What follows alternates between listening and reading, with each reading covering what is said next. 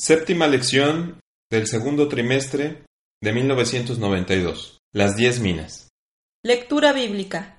Lucas capítulo 19 versículos 12 al 27.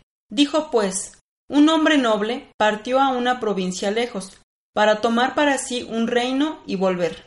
Mas llamados diez siervos suyos, les dio diez minas, y díjoles, Negociad entre tanto que vengo. Empero sus ciudadanos le aborrecían, y enviaron tras de él una embajada, diciendo, No queremos que éste reine sobre nosotros. Y aconteció que vuelto él, habiendo tomado el reino, mandó llamar así a aquellos siervos a los cuales había dado el dinero, para saber lo que había negociado cada uno. Y vino el primero diciendo, Señor, tu mina ha ganado diez minas. Y él le dice, Está bien, buen siervo, pues que en lo poco has sido fiel, tendrás potestad sobre diez ciudades. Y vino otro diciendo, Señor, tu mina ha hecho cinco minas. Y también a éste dijo, Tú también sé sobre cinco ciudades. Y vino otro diciendo, Señor, he aquí tu mina, la cual he tenido guardada en un pañizuelo, porque tuve miedo de ti, que eres hombre recio, tomas lo que no pusiste y ciegas lo que no sembraste. Entonces él le dijo, Mal siervo, de tu boca te juzgo, Sabías que yo era hombre recio, que tomo lo que no puse y que ciego lo que no sembré. ¿Por qué no diste mi dinero al banco y yo viniendo lo demandara con el logro? Y dijo a los que estaban presentes, Quitadle la mina y dadla al que tiene las diez minas. Y ellos le dijeron, Señor, tiene diez minas. Pues yo os digo, que cualquiera que tuviere le será dado, mas el que no tuviere, aun lo que tiene le será quitado y también a aquellos mis enemigos que no querían que yo reinase sobre ellos, traedlos acá y degolladlos delante de mí. Material exegético. La parábola de las diez minas es bastante conocida por los que están relacionados con la Biblia, como una lección sobre la importancia de la fidelidad. En esta parábola tenemos a un rey que dejó a diez de sus siervos encargados de una fuerte suma de dinero, dejando una mina a cada uno.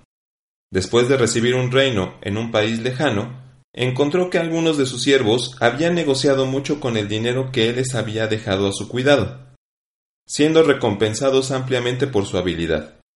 Pero un siervo perezoso había escondido el dinero que le había dejado. En consecuencia, no negoció nada. Este fue castigado por su negligencia. En Mateo 25 se usa la palabra talentos en lugar de minas. Al hacer la aplicación de esta parábola, consideraremos al amo de aquellos siervos como nuestro Señor Jesucristo, quien ha partido a un lugar lejano, para recibir un reino, y toda la iglesia de Dios la veremos en los siervos que han quedado al cuidado de las riquezas del Señor mientras vuelve.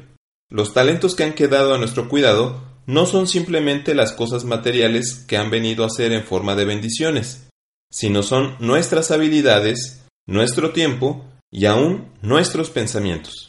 Es razonable esperar que nuestros talentos o minas se multipliquen para el reino de Dios. Después de todo, nosotros no poseemos nada nuestro. Todo en la tierra es propiedad del Creador, y nos ha sido entregada para cuidarlo por un corto tiempo. Así que lo que nosotros hagamos por Él no es sino lo que Él espera que hagamos. La ganancia más importante para nuestro Señor es la ganancia de almas. Podríamos acumular muchas riquezas, pero si éstas no son usadas para ganar almas para su reino, equivale a no tener nada. Pero si nuestros talentos no son usados para atraer almas a Él, es como si toda habilidad y sabiduría estuviera errada. Esta parábola llama nuestra atención mostrando que no es posible decirnos cristianos y tener una vida vacía, sin frutos. Es un poco difícil de entender lo que significaría para el que cree en Cristo, que es Hijo de Dios, pero no hace absolutamente nada en pro de su causa. Así como es difícil imaginar esto, debiera parecernos también difícil asociarnos con los perezosos, con los siervos infieles.